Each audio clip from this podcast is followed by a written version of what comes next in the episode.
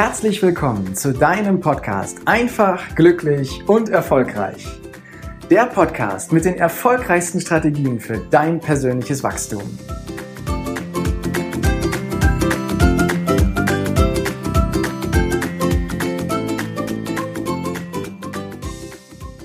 Kennst du den Sägeblatteffekt? Der Sägeblatteffekt ist nichts anderes als eine Darstellung, wie wir konzentriert arbeiten und wie wir mit Ablenkung umgehen. Wenn wir konzentriert arbeiten, dann steigt unsere Leistungs- und Konzentrationskurve weiter an und nach oben, bis zu einem Punkt, wo wir abgelenkt oder gestört werden. Dann fällt sie steil nach unten ab und wir beginnen nach der Ablenkung dann wieder an, uns zu konzentrieren. Die Kurve steigt wieder nach oben bis zum Höhepunkt, dann kommt wieder eine Ablenkung und so entstehen immer so kleine Zacken. Und wenn du dir das im Profil anschaust, dann siehst du, das hat Ähnlichkeit mit einem Sägeblatt, deswegen heißt das Sägeblatteffekt. Doch warum erzähle ich dir das alles? Vielleicht hast du es selber schon erlebt oder kennst Menschen, die den ganzen Tag arbeiten, den ganzen Tag ackern, wirklich viel tun und abends das Gefühl haben, doch irgendwie nicht die richtigen Dinge geschafft zu haben. Die nach Feierabend dann nochmal ran müssen um ihre eigentlichen Themen des Tages zu erledigen, weil sie den ganzen Tag über irgendwie abgelenkt wurden, weil sie gestört wurden. Da sind Mitarbeiter mit in den Raum reingekommen und haben irgendeine kurze Frage gehabt. Da gab es ein paar Anrufe, die ganz richtig, richtig wichtig und dringend waren. E-Mails, die ständig eingeflogen sind. Vielleicht gab es noch einen Konflikt den du, den du, der dich irgendwie beschäftigt hat, oder es gab unangemeldete Besucher oder die ganzen E-Mails, Meetings, die da gewesen sind, Dinge, die dich davon abgehalten haben, deine eigentliche Arbeit gut und schnell zu erledigen. Wir leben mittlerweile in einer Welt, wo wir viel und viel zu oft auch mal eben nur kurz abgelenkt werden. Und wir brauchen echt Zeit, um uns dann wieder richtig in unser Thema einzuarbeiten.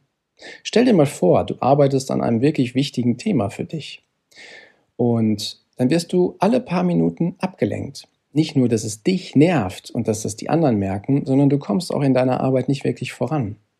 Wir wissen mittlerweile, dass wir nach einer Ablenkung mehrere Minuten brauchen, um von der Konzentration wieder da zu sein, wo wir vorher gewesen sind, vor der Ablenkung. Und das kann dazu führen, dass wir bis zu 28 Prozent, also mehr als ein Viertel unserer Zeit dadurch verlieren, dass wir uns immer wieder neu einarbeiten müssen. Das ist richtig viel. Wenn du, ein acht, Arbeit, wenn du acht Arbeitsstunden hast, dann sind das schnell bis zu zwei Stunden, die mal eben weg sind, nur weil wir uns wieder neu in das Thema reindenken müssen. Was wäre, wenn du diese Zeit viel sinnvoller und viel effektiver nutzen könntest? Was würdest du alles schaffen? Wie viel leichter würdest du durch deinen Tag gehen? Wie viel mehr Freude hättest du? Die Lösung ist ganz klar. Du brauchst Zeit für dich. Zeit, in der du ohne Ablenkung an deiner Arbeit, an deinen Themen auch wirklich arbeiten kannst. Mach dir also einen eigenen Termin mit dir selber, wo du deine Themen behandelst. Ob du den Termin beispielsweise Stille Stunde oder auch anders nennst, sei dahingestellt. Ich finde Stille Stunde irgendwie charmant, weil in der stillen Stunde hast du Zeit, dich auf dein Thema, auf deine Arbeit zu konzentrieren und wirklich effektiv daran zu arbeiten. Es ist keine blockierte Zeit in deinem Kalender. Wenn du diesen Gedanken hast, wegen, oh, jetzt blockiere ich meine Zeit und kann nicht so effektiv oder erfolgreich sein, sieh das bitte anders als die wertvollste Zeit, die du hast. Denn es ist ja nicht so, dass du dich hinsetzt und darauf wartest, dass die Zeit umgeht und dich irgendwie ablenkst. Nein, Du arbeitest in dieser Zeit. Du arbeitest an deinem Thema. Und das ganz ohne Ablenkung. Du kannst viel konzentrierter und effektiver sein und wirst mehr schaffen dadurch, wenn du dir eine stille Stunde in deinen Kalender einträgst. Wann du diese stille Stunde in deinen Kalender einträgst, hängt davon ab, wie so dein Tag strukturiert ist. Mach doch mal in den nächsten Tagen folgendes, dass du eine kleine Strichliste führst mit Uhrzeit daneben, wann du in, deiner, in deinem Tag abgelenkt wirst und wann du gestört wirst. Und guck einfach, ist das eher in den Vormittagsstunden, ist das eher zu Mittag, in den Nachmittag oder in den Abendstunden? Wo sind die meisten Störungen bei dir?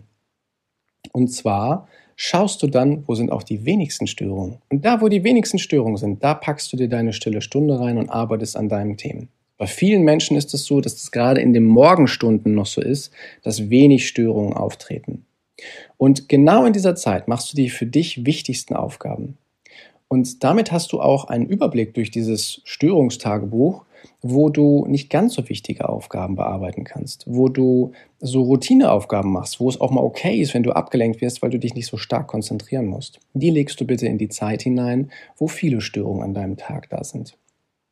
Eine Sache darfst du noch berücksichtigen und das ist dein sogenannter Biorhythmus. Bist du eher ein Mensch, der früh aufsteht und voll Power ist oder bist du ein Mensch, der ein bisschen später aufsteht, dann aber in den Abendstunden nochmal richtig aufblüht?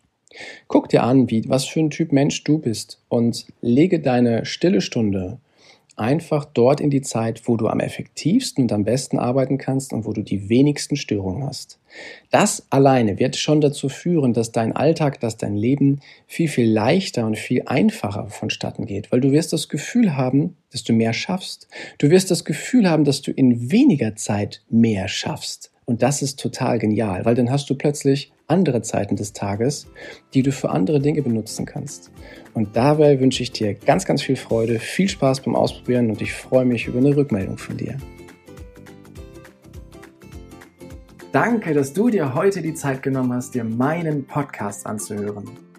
Und wenn dir diese Folge gefallen hat, dann freue ich mich auf eine ehrliche Rezension auf iTunes, Spotify oder Deezer und wünsche dir jetzt noch einen großartigen Tag, eine geniale Woche. Bis demnächst. Ciao, dein Heiko.